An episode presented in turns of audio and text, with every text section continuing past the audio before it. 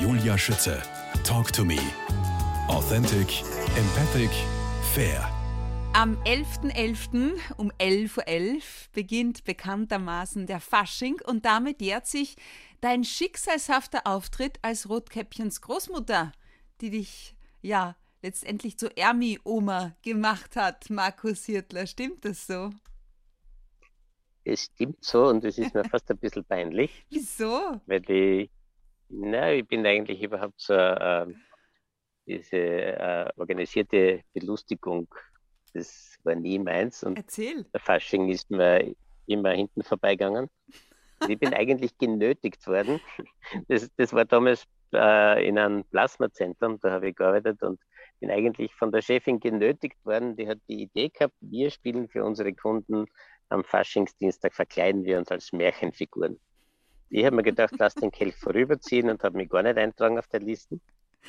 Und dann ist sie gekommen und hat gesagt, Markus, Sie haben sich nicht eingetragen, ich brauche noch die Großmutter vom Brotkäppchen, machen Sie das. Und ich habe gedacht, naja, Spaßbremsen bin ich auch keiner, ich komme aus einer lustigen Familie, bei uns war immer viel Spaß zu Hause. Und habe dann gesagt, passt, mache ich. Und habe mich eigentlich ziemlich genauso anzogen, wie ich heute auf der Bühne stehe. Und das war ein schräges Erlebnis. Ich habe das nie mehr in meinem Leben so erlebt. Es war wie wenn der Blitz einschlagt. Ich habe im Moment gespürt, das ist genau die Figur, mit der kann ich das auf die Bühne bringen, was mich seit 20 Jahren beschäftigt, was mir unter den Nägeln brennt. Das ist genau die Rolle, mit der kann ich das auf die Bühne bringen. Ich habe gesagt, nein, ich mache das. Und ich war zu dem Zeitpunkt noch nie in meinem Leben in einem Kabarett. Ich habe gar nicht gewusst, was das ist. Weiß ich bis heute nicht, wenn ich ehrlich bin. Nein, ich habe ganz jung geheiratet. Wir haben gleich mal drei Kinder gehabt. Ich habe gar keine Zeit gehabt zum umeinander fliegen auf Nacht. Und ich habe zwar als Kind im Radio einiges gehört und so, aber ich habe keine Ahnung gehabt, was, wie diese Kunstform wirklich ist. Das weiß ich bis heute nicht wirklich. Und ich glaube, man kann Kabarett jetzt auch gar nicht so ich habe einen Anspruch und der ist, einen Spiegel in den Raum stellen mhm. und äh, aufs Maul und ins Herz schauen. Und ich, ich möchte halt schon gern, dass man was mitnimmt und dass jeder, der will, was verändern kann. Apropos mitnehmen. Stimmt das, dass die Lust auf Sex, die Enthemmung im Alter wieder steigt? Also sobald das kann. Stirnhirn schrumpft, spürst du kann schon was? Sein. ja, sicher. so, ähm, das Thema äh, Sexualität im Alter ist eine ganz spannende Geschichte. Für mich ist es unglaublich eigentlich, dass die, wenn ich eine junge Frau spüren würde auf der Bühne, dann würden die Menschen vermutlich sagen, dreifacher Familienvater aus Fürstenfeld oder aus Graz mittlerweile in Transvestitenrolle.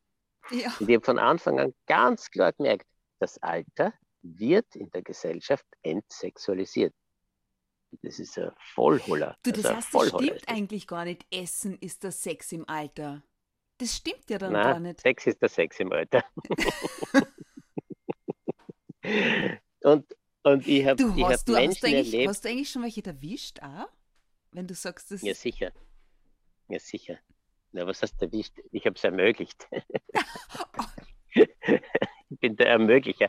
Zu, zu mir ist ein, ein, hochbetagter Mann auf mich zugekommen, da habe ich Nachtdienst gehabt im Altenheim und der hat mir dann mit sehr vielen Umschweifen versucht zu erklären, dass er gern diese Nacht in dem mit Zimmer von der Zimmerkollegin und dann habe ich gesagt, so quasi, ja, ähm, also wir haben uns schon sehr lang kennt und der hat mir das Du-Wort angeboten und so.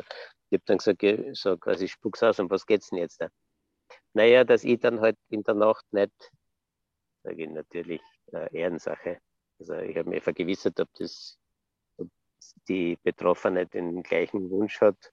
Und das war eine ganz eine klare Geschichte und das war für mich selbstverständlich, dass ich Privatsphäre respektiere und schütze und äh, was ich meine? Ja. Man glaubt oft, wenn alte Menschen im Heim sind, dass sie dann entmündigt sind und kastriert sind und ihre Sexualität beim, beim Portier abgeben haben. Was soll denn der Blödsinn? Und ich habe ganz viele alte Menschen erlebt, die verliebt waren wie 16-Jährige. Also mit Schmetterlingen im Bauch, mit allem drum und dran. Ich sage jetzt einmal, grundsätzlich ist die äh, nach der Verliebtheitsphase die Sexualität im Alter sicher äh, in einer anderen Form als bei der Jugend, wo es vielleicht mehr um Herzensverstehen, mehr um, um Vertrautheit geht. Und vielleicht ein bisschen langsamer in der Bewegung, ne? Wenn ich das jetzt so ausdrücken Kann spannend sein. Ja. Darf eben. Langsamer kann länger schön sein. Aha. Also,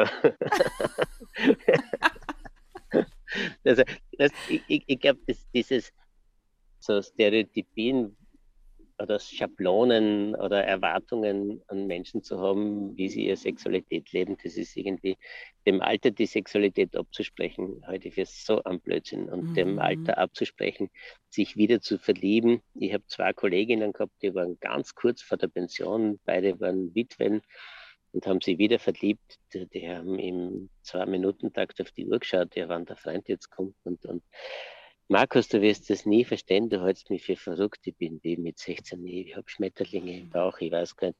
Und ich habe gedacht, ja, das ist, das, wir glauben, wir glauben wirklich zu wissen, wie wer anderer denken müsste.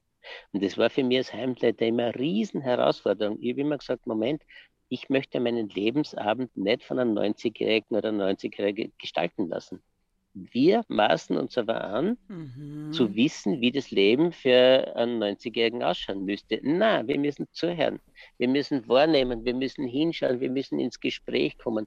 Und dann denke ich mir, Würde hat viel damit zu tun, ich brauche im Altersheim nicht jemand, der mein Leben gestaltet, aber ich brauche jemand, der mir respektvoll dabei hilft, bei diesen Dingen, die ich selber nicht mehr kann. Ich brauche niemanden, der mir sagt, was ich tun muss. Aber ich möchte jemand, der hört, was ich gern hätte und mir diese Handgriffe abnimmt, die ich nicht mehr kann. Apropos schön. Leben, hinhören und hinschauen, Markus Hirtler, du bist das jüngste von sage und schreibe zehn Kindern eines Pastors. Ja. Deine Mama ja. war dann sozusagen nicht nur gelernte Schneiderin, sondern auch Managerin einer ganzen Fußballmannschaft. Ja. Geboren worden am 28. November 1969 in Knittelfeld. Inwiefern hat dich dieses sehr besondere Umfeld, in dem du aufgewachsen bist, geprägt? Es hat eine Phase gegeben in meiner Kindheit, wo mein Papa als Pastor das ganz einfach so, ja, wir haben das als Familie einfach so gemacht. Bevor wir Weihnachten gefeiert haben, hat er die ganzen alten Menschen aus der Kirchengemeinde, die niemand gehabt haben, zusammentrommelt. Und wir haben dann zusammen Weihnachten gefeiert. Dann meistens war es dann so, die hat er dann wieder nach Hause geführt und auf die Nacht haben wir dann als Familie noch einmal lang gefeiert. Aber mhm. es war irgendwie so ganz normal, dass man, dass es ein Fest ist, wo man die mit einer nimmt, die draußen sind. Also ich kann mich erinnern, einmal haben sie einen Junkie aufgenommen, der hat dann, weiß nicht, ein Jahr oder was bei uns gewohnt, bis er ihm wieder gut gegangen ist, dann ist er von dannen gezogen. Einmal war es eine Frau mit, mit, schwer, mit einer schweren Psychose, und das war irgendwie, das ist gar nie so diskutiert worden.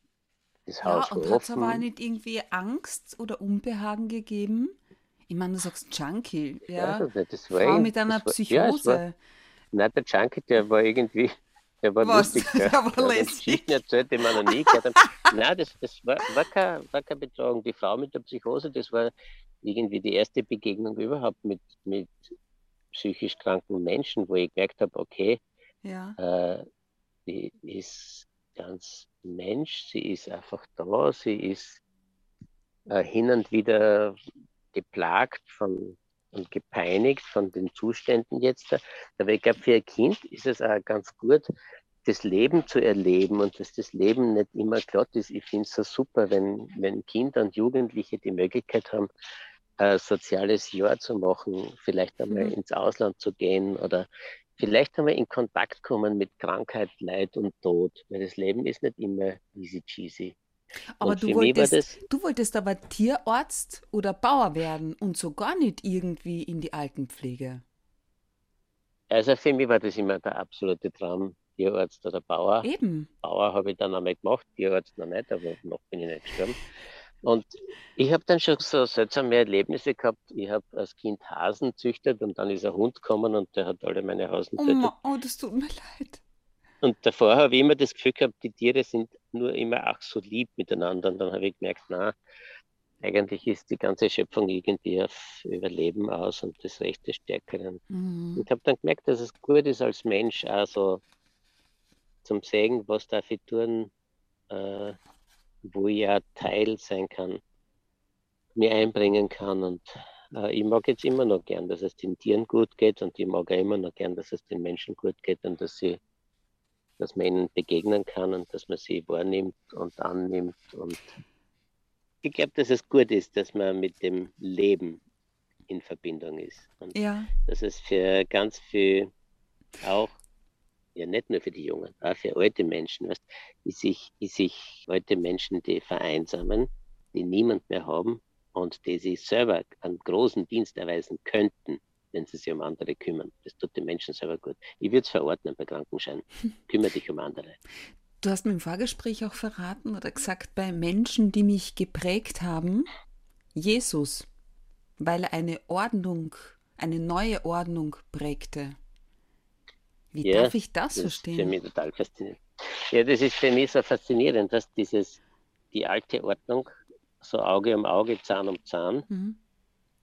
Da geht er her und sagt, na Blödsinn, wenn da wer aufhört, halt die zweite Backe hin. Also begegnen nicht Gewalt mit Gewalt. Und wir sehen ja heute in unserer Gesellschaft das Riesenthema, dass hingeschlagen und zurückgeschlagen wird. Und wie Mhm. wichtig wäre es da einmal, die zweite Backe hinzuhalten und sagen, schauen wir mal, reden wir mal drüber, was ist denn passiert, was, diese, dieses Element Erkenntnis, was ist denn mit dir passiert, dass du jetzt so aggressiv sein musst? Das hast du Wo ist denn deine auch schon Verletzung, oder? ja, in Teil 1 gesagt, genau. Ja. Kann es sein, dass du auf der Kabarettbühne einer ähnlichen Mission folgst wie dein Vater auf der Kanzel? Keine Ahnung, wenn die, wenn die Mission ist, dem Menschen zu sagen, dass er geliebt ist, ja. Wenn die Mission ist, dem Menschen zu sagen, lernt euch auf Augenhöhe zu begegnen, lernt den anderen wahrzunehmen, wie er ist, lernt wegzuschauen von euren Erwartungen und hinzuschauen auf, was sind die Bedürfnisse des anderen, ja, vielleicht, ich weiß es nicht. Ich, ich sicher, mein, meine Vision als Kabarettist, die war sie eigentlich ganz klar. Ich möchte gern meinen Finger auf wunde Punkte legen, Mhm. aber nicht so jetzt eine Straßen. Aber ich möchte gern, dass man, dass Veränderung beginnt mit dem Annehmen, was ist. Wenn ich jetzt weiß, ich habe Krebs, solange ich das nicht zulasse, kann ich nichts machen. Erst in dem Moment, wo ich bereit Mhm. bin und hinschaue und sage, okay, da ist ein Krebsgeschwür, da muss man was tun, dann kann ich mich dazu entscheiden. Und in der Gesellschaft das Gleiche. Wenn ich das Thema Pflege und Umgang mit alten Menschen, weißt du, wenn ich sehe, dass es Minutenschlüsseln gibt im Altersheim und die Leute nicht zusammenkommen, hinten und vorn, solange ich nicht hinschaue, was will ich denn tun? Weil du sagst, hinschauen, wie stehst denn du persönlich dem Altwerden gegenüber? Lebst du in einer Patchwork-Familie, die Kinder sind längst aus dem Haus, seit zweieinhalb Jahren bist du auch Großvater. Mhm. Ähm, Hand aufs Herz auch. Hast du nicht vor irgendwas doch ein bisschen Angst? Oder also bei mir ist es tatsächlich der Gedanke an Demenz, der mir Unbehagen bereitet. Ja, Wie ist es da bei also dir? wenn wir das gleiche Interview vor fünf Jahren geführt hätten, hätte ich zu dir gesagt, nein, gar nicht. Und das Einzige, was ich mir wünsche, wenn ich alt bin, ist, dass jemand da ist und mir dabei hilft bei den Dingen, die ich selber nicht mehr kann. Punkt. Ja. Heute sage ich es schon anders. Ich möchte nicht gern auf fremde Hilfe angewiesen sein. Ich glaube, da kommt jetzt vielleicht wieder meine, meine religiöse Seite oder meine gläubige Seite ins Spiel. Ich bin dankbar, dass ich mein Leben in Gottes Hand legen darf. Und ich weiß, dass ich einen gewissen Teil dazu beitragen kann, wie es mir im Alter geht. Ernährung und Bewegung und Umgang mit Dingen, die mich glücklich machen. Ich meine, als ich machen. Vorbild, als Vorbild hast du ja deinen Papa, 88, geht zweimal die Woche ins Fitnesscenter. Wie schaut's da bei dir aus? Ja. er ist besser benannt als ich. Jetzt wirklich? Es ist ein Nein. Jammer. Ja, ja, sicher, wirklich. Äh, Geh mal wandern mit dem, der rennt da davon. Du, ich war das aber auch mit einer Pilgergruppe unterwegs. Ich war das Küken mit Abstand, also erstens mal mit Abstand unterwegs und Ja. mit Abstand am bedientesten am Ende. Das war unfassbar. Ja, Ja. was tust du jetzt wirklich? Dies, diesen Für- Bereich kann ich machen. Ernährung und Bewegung. Und Ja. ich, ich sage jetzt einmal, ich führe seit vielen Jahren ein Glückstagebuch. Da Ein schreibe ich nur Sachen ein, die mir gut tun, die mir also ich führe auch andere Bücher und ja. Tagebücher und schreibe was nicht, Geschichten und Prosa und alles Mögliche. Aber in dieses Glückstagebuch kommt nur rein, was mir gut tut, was mich erbaut, was Spaß gemacht hat. Und wenn ich einen Durchhänger habe, dann hole ich mir das her und lese mir das durch und merke, nein, es ist ja nicht alles nur Scheiße. Gehört das Drechseln auch dazu? Ich habe auf deiner ja, Homepage sicher, gefunden. Absolut. Ja, absolut. Ist das eine neue Faszination, eine neue Leidenschaft von dir? Na, die Leidenschaft habe ich schon sehr lang, seit 15 Jahren circa und bin fast nie dazu gekommen und Corona sei Dank habe ich ganz viel Zeit zum Drechseln gehabt und das ist äh, eine Sucht, ja, also außer zum Finden, was da drinnen steckt. Ich trete einmal irgendeinen alten Prügel im Wald um, einen gestockten und nehme ihn mit heim, schneide mir ein Stück aber schneiden zu Hause auf, drechsel was draus. Ich staune, was drinnen steckt, was man nicht sieht ich staune drüber, was wir, dass wir sagen, was von außen schön ist, das glänzt und das glauben wir. Du kannst gerne auf der Homepage schauen, einige Stücke, das sind verwitterte Holzstöcke.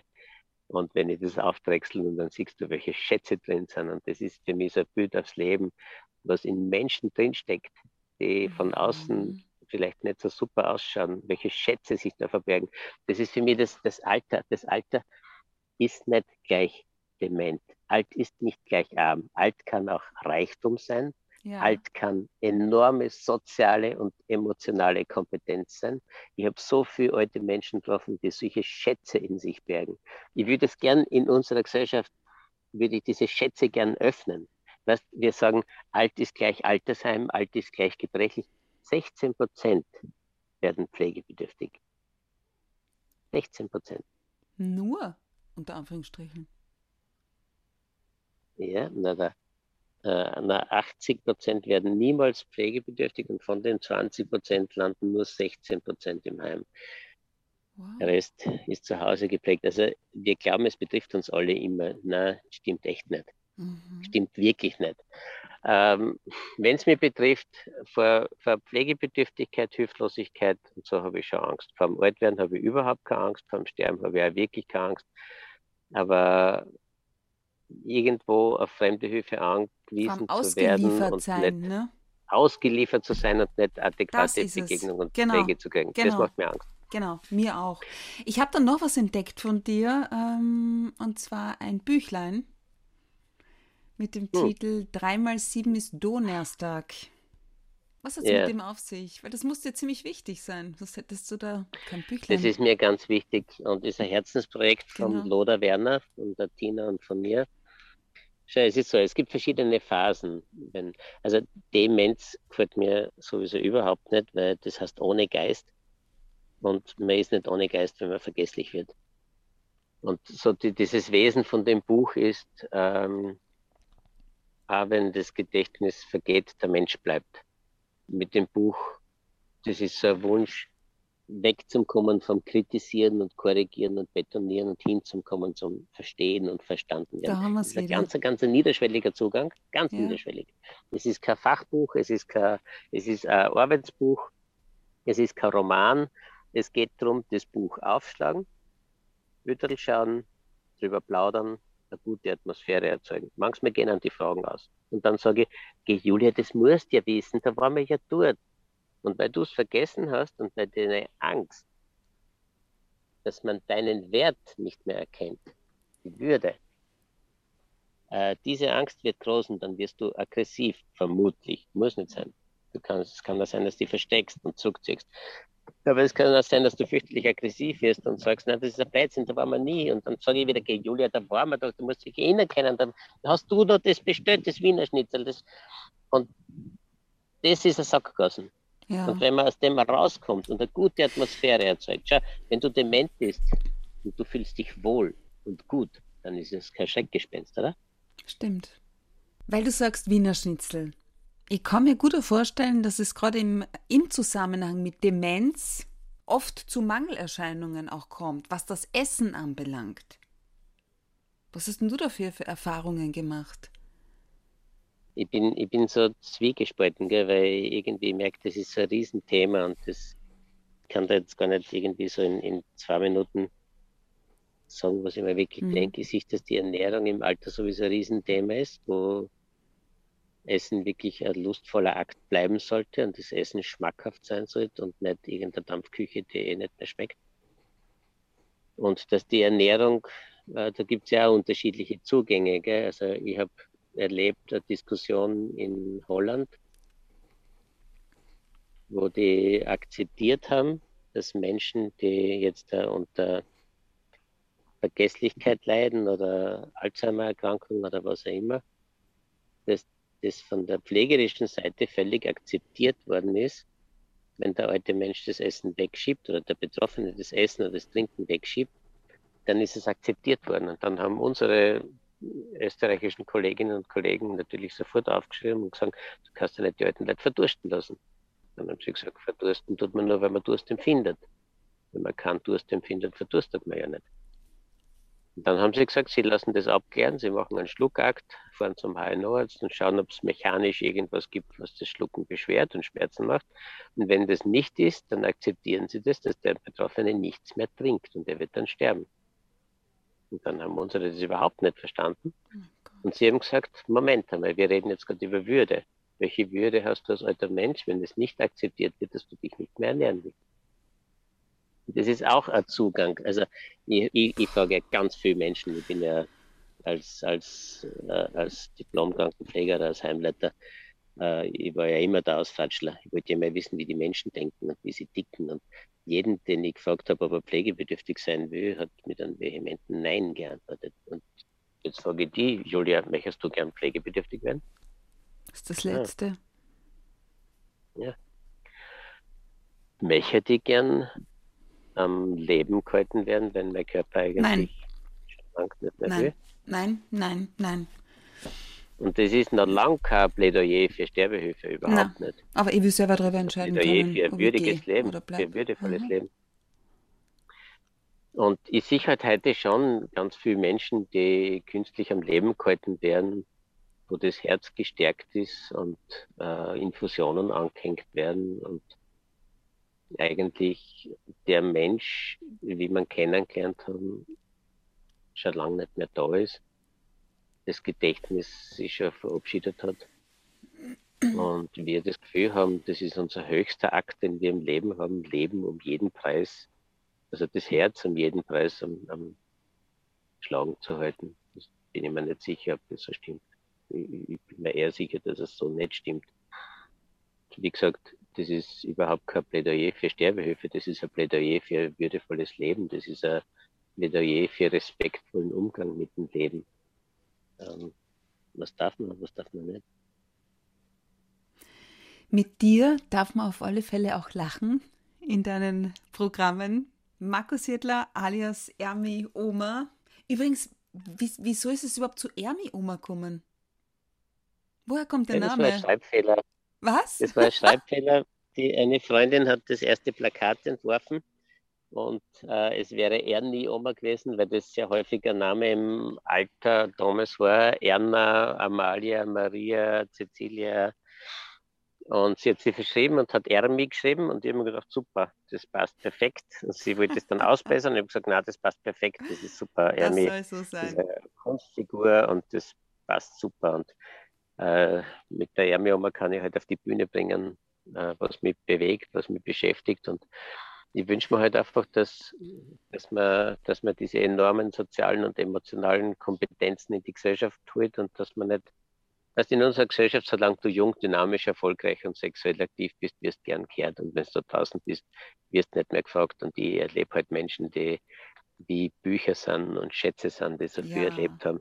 Für mich ist es ein Sammelsurium. Jeder hat eine eigene Strategie. Jeder entwickelt seine Strategie, wie er lebt und überlebt und erlebt. Und der eine ist dabei erfolgreich, der andere verzagt. Ich habe Menschen erlebt, die sind, also wir, wir waren ja viele Menschen auch eine Lehre, die verbittert sind. Wo ich dann hinschaue und sage, aufpassen, Markus, dass das nicht dir auch passiert. Das möchte ich nicht machen. Das möchte ich nicht wiederholen. Und wie machst du es? Du? Schau. Ich habe mein, hab meine Händeln im Wald, ich schreibe mir Dinge auf, die mir gut tun. Ich versuche meinen Tag so zu gestalten, dass ich sage, es dreht sich nicht alles immer nur um mich, aber ich lasse mich auch nicht im Stich. Ich tue Dinge, die schön sind, die gut sind. Und ich versuche, einen, einen Teil von meinem Einkommen dafür zu verwenden, dass es auch anderen gut geht. manchmal reicht es mir schon, wenn ich mich mit Menschen treffe, mit denen sich sonst keiner treffen will und mit denen einen schönen Tag mhm. verbringe, dass ich für mich das Gefühl habe, mein Leben dreht sich nicht nur um mich selber, sondern ich glaube, der Mensch ist ein soziales Wesen und er braucht ja das, das, ähm, das Teil von was ganz zu sein und sein, sein Leben zu gestalten. Und das ist manchmal einfach nur Arbeit, muss man einfach nur machen. Deine Händeln rufen nach dir. Ich höre es. Markus Hirtler, alias Ermi Oma, danke schön für deine Zeit, dein unermüdliches Engagement. Ich wünsche dir weiterhin alles Gute, alles Liebe danke, und Julia. liebe Grüße danke. nach Graz in die Steiermark. Danke, Julia. Ich freue mich schon drauf, wenn wir uns wiedersehen. Tschüssi, Baba.